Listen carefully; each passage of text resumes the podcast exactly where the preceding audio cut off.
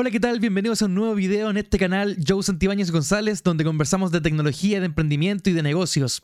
El día de hoy vamos a conversar de un tema apasionante que a mí en lo personal me encanta y es la administración, la gestión de infraestructura tecnológica, específicamente de la obsolescencia, del ciclo de vida de los activos en el mundo tecnológico. Te sugiero quedarte hasta el final porque estaré dando una información adicional respecto a un novedoso producto eh, de SAP que también aborda esta problemática que las empresas suelen tener, sobre todo en la manufactura. Así que vamos a entrar en ese tema también ya para el final del video. Y sin más introducción, sumerjámonos de lleno en este contenido, en esta clase que preparé especialmente para ti, para poder enseñarte todos los detalles del IT Life Cycle o también llamado gestión de activos en TI. Pero antes de comenzar esta clase es importante definir algunos conceptos básicos que rigen esta temática, esta área de administración de gestión de activos de TI. Definamos primero que todo qué es el IT Life Cycle.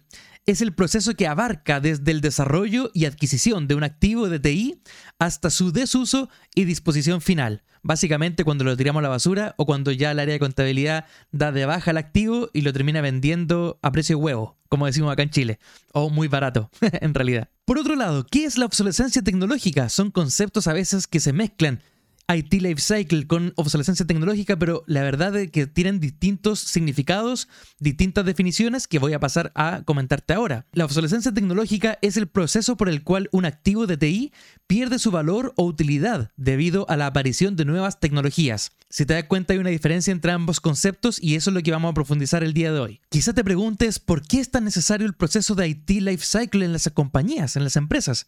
Bueno, acá voy con algunas estadísticas y algunos porcentajes, algunos números que van a ayudar a sustentar, digamos, este ámbito que vale la pena no descuidarlo en las grandes empresas y en ninguna empresa en realidad. Por ejemplo, el 70% de los clientes esperan productos más personalizados que los que recibieron hace tres años. Esto eh, con una fuente de Oxford Economics, eh, una consultora británica que hizo un estudio para justamente determinar este tipo de estadísticas y nos damos cuenta que los clientes, tanto internos como externos, eh, siempre están esperando más, son más exigentes. Eso es lo que nos está explicando este dato. Ahora, por otra parte, hay un 68% de los clientes que esperan los mismos productos y servicios de calidad que recibieron hace tres años, pero más rápidamente. Es decir, se vuelven más exigentes tanto en la calidad como en la rapidez. Entonces, esto motiva a las empresas de tecnología, por ejemplo, a preparar mejores productos. Ahí tenemos el ejemplo de los iPhones, por ejemplo, que cada seis meses, cada siete meses, vemos que liberan una nueva versión del producto. Eh, van renovando también cada cierto tiempo los notebooks, los eh, dispositivos iPad. todo esto está relacionado también con los televisores. Todo lo que tiene que ver con tecnología se va renovando y también por esta estadística. Los clientes tienen una alta demanda de siempre ir por más, porque el producto sea de mejor calidad. Ojalá que sea también económico, que baje el precio. El cliente siempre quiere eso, lo mejor posible al menor costo posible también al mismo tiempo.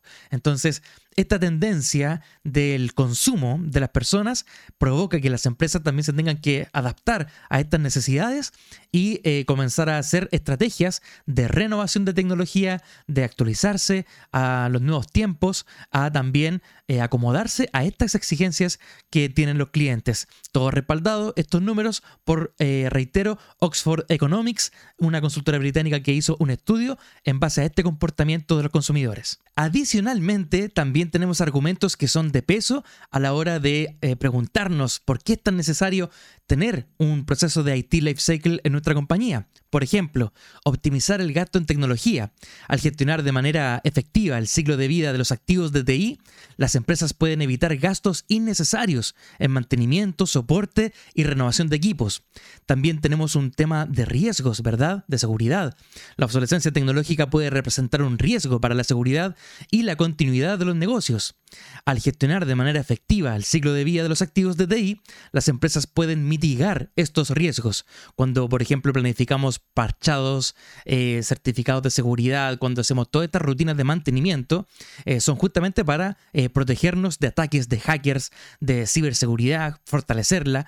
entonces, justamente pensar en renovación tecnológica también ayuda bastante a la hora de reducir riesgos de digamos, de seguridad. ¿Verdad? Conversamos más en profundidad de este tema de ciberseguridad con el abogado Andrés Pumarino, acá en este mismo canal. Te sugiero, te voy a dejar acá arriba la etiqueta para que vayas a la entrevista con Andrés Pumarino, abogado y experto en ciberseguridad, donde conversamos todos estos temas y los latentes riesgos que tienen las compañías hoy en día, justamente con la ausencia de parchado, con la ausencia de renovación tecnológica y también a veces cosas tan triviales como ingeniería social. Así que te dejo esa recomendación de esa entrevista. Es una hora aproximadamente de puro contenido bueno de ciberseguridad con Andrés Pumarino. Así que te dejo la recomendación. Por otro lado, el proceso de IT Lifecycle viene a asegurar la sostenibilidad, porque la gestión de IT Lifecycle puede ayudar a las empresas a reducir su impacto medioambiental al optimizar la utilización de los recursos tecnológicos, es decir, ocupar lo que realmente ocupamos y desechar o renovar eh, lo que tenemos en desuso o lo que está próximo a vencer, ¿verdad? De esta forma estamos cuidando la sostenibilidad de la compañía y también del mundo. Ahora bien, ¿cómo las empresas pueden abordar el IT Lifecycle o cómo pueden eh, digamos, administrar esta gestión de activos de TI eh, si de pronto nadie está mirando esto, nadie está mirando qué servidores están quedando obsoletos, qué aplicaciones son las que van a quedar obsoletas prontamente. Y bueno, en ese aspecto las empresas pueden abordar el IT Lifecycle de una manera efectiva mediante la implementación de las siguientes estrategias que te voy a describir a continuación. La primera y la más importante herramienta que una empresa debe tener para poder abordar el IT Lifecycle es la gestión de activos de TI. Las empresas deben contar con una herramienta o solución que les permita gestionar de manera centralizada todos sus activos de. Esto incluye información sobre el estado, la ubicación y el ciclo de vida de cada activo. Eh, hay muchas herramientas que, por ejemplo, hacen un discovery, un descubrimiento en toda la red, por ejemplo, para conocer cuáles son los servidores que están, los sistemas operativos, los aplicativos, las estaciones de trabajo. Eh, es un inventario gigante que tienen que también eh, se conecta mucho con lo que nos dice ITIL, ¿verdad? Que es tener una librería, una CMDB que se llama, una base de datos centralizada con todos los ítems de configuración, con todo lo que yo necesito saber, qué es lo que tiene mi parque, qué es lo que tiene mis, eh, qué es lo que tengo básicamente en términos tecnológicos como activos dentro de mi compañía. Eso una gerencia de tecnología lo debe conocer, debe conocer sus inventarios, así sea una empresa pequeña en un inventario rústico con una herramienta básica, gratuita por ejemplo, o un simple Excel, puede servir para tener control de esta información que sí o sí lo deben tener. Y también hay herramientas mucho más avanzadas en compañías grandes eh, que ya son, pueden ser multinacionales, por ejemplo, y tienen que tener también eh, eso controlado lo más posible porque es vital para mantener la información de Lifecycle actualizada y también hacer un buen tratamiento de ella que ya vamos a revisar más adelante. La segunda estrategia es la planificación del ciclo de vida. Las empresas deben planificar de manera anticipada el ciclo de vida de sus activos de considerando factores como la obsolescencia tecnológica, las necesidades del negocio y los recursos disponibles. Sin una planificación es muy difícil que una empresa pueda abordar esta problemática porque suele ser un tanque gigante. Si no se planifica, si no se hacen proyectos, si no se asigna un presupuesto, por ejemplo, para este tipo de iniciativas, es muy difícil poder darle continuidad en el tiempo y se vuelve insostenible. Y por otro lado, otra estrategia fundamental que una empresa debe tener es incorporar una gestión de obsolescencia. Justamente, las empresas deben implementar una estrategia de gestión de obsolescencia para identificar y mitigar los riesgos asociados con los activos de que están llegando al final de su ciclo de vida. Dependiendo del tamaño de la compañía, siempre hay personas que se dedican a hacer este trabajo, pero también eh, hay empresas grandes, por ejemplo, donde yo trabajo, donde existe un área, un equipo de personas que está dispuesta para hacer este tipo de trabajo y esta gestión. Cuando el buque es muy grande hay que trabajar mucho para poder eh, mantener esto controlado y eh, así no lo creas, eh, hay gente que también se dedica a esto y debe trabajar para poder mantener eh, el estado del parque, el estado de todo el inventario lo más actualizado posible. Y si no es así, poder levantar la bandera y poder poner todas las notificaciones y las advertencias a quienes eh, deben ver la parte presupuestaria, por ejemplo, para que puedan hacer las inversiones respectivas conforme vayan avanzando los años y los semestres. Y ya para ir finalizando esta breve clase de IT Lifecycle, quiero comentarte y compartir algunas siglas que son bastante usadas en este manejo de gestión de activos de TI, que si no las conoces vas a tener bastantes inconvenientes y vale la pena que las repasemos todas para que tú también estés preparado al momento de abordar esta problemática saber todas las siglas, qué significa cada una, qué significa cada concepto para poder hacer un buen tratamiento en la gestión de obsolescencia en tu compañía. Seleccioné seis siglas que son las que más ocupo a diario en mi trabajo, así que te las comparto el día de hoy para que tú puedas también enterarte de qué se trata cada una y también la definición de cada una de ellas. La primera sigla es EOL, End of Life. Es la fecha en la que un fabricante deja de fabricar y vender un activo de TI. Siempre cuando decimos término de vida, que es el end of life, es una fecha que el fabricante te entrega cuando te vende un servidor, por ejemplo, o un sistema operativo o un producto de software, te dice o te declara una fecha EOL. Esta sigla en particular suele ser un poco difícil de entender porque el ser humano siempre asume los mensajes como que van dirigidos a uno. En este caso, van dirigidos al fabricante. Entonces, cuando el fabricante nos entrega una fecha de end of life o término de vida, al momento de nosotros adquirir un activo, ya sea un software o un hardware, nos declaran una fecha y cuando leemos término de vida, no significa que en esa fecha el dispositivo va a dejar de funcionar o va a morir.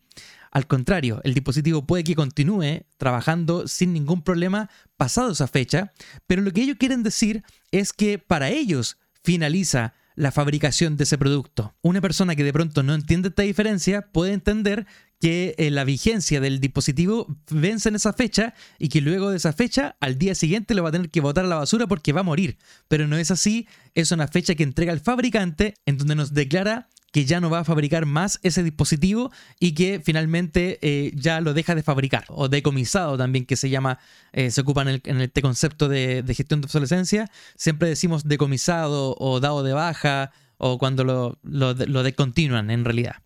La siguiente sigla es el EOS, el End of Support, que es la fecha en que un fabricante deja de proporcionar soporte técnico para un activo de TI que ellos fabricaron, ¿ok?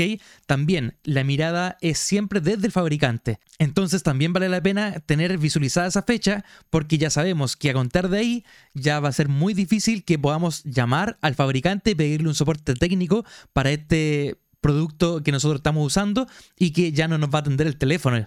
Ya se acabó el soporte para ese activo. Eso es lo que quiere decir. De igual manera, existen excepciones, por ejemplo, la fecha EOES, que significa End of Extended Support, o básicamente la fecha del término de soporte extendido, que es la fecha en que un fabricante deja de proporcionar soporte extendido técnico para un activo de TI.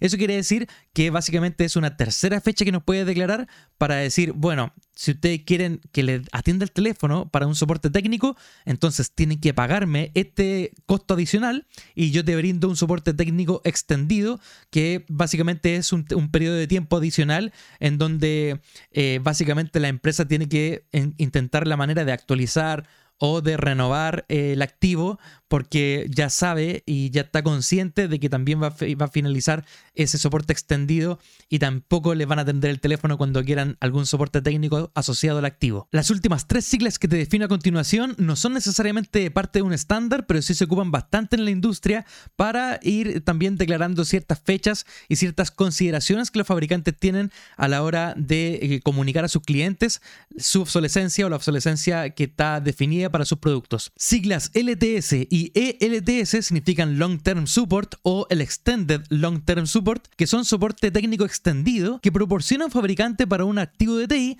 durante un periodo de tiempo prolongado. Ya esto es una declaración en donde ya está diciendo, oye, por por varios años voy a tenerte este soporte y lo también lo declaran de esa forma. Por eso es que se llama como long term, ¿ok?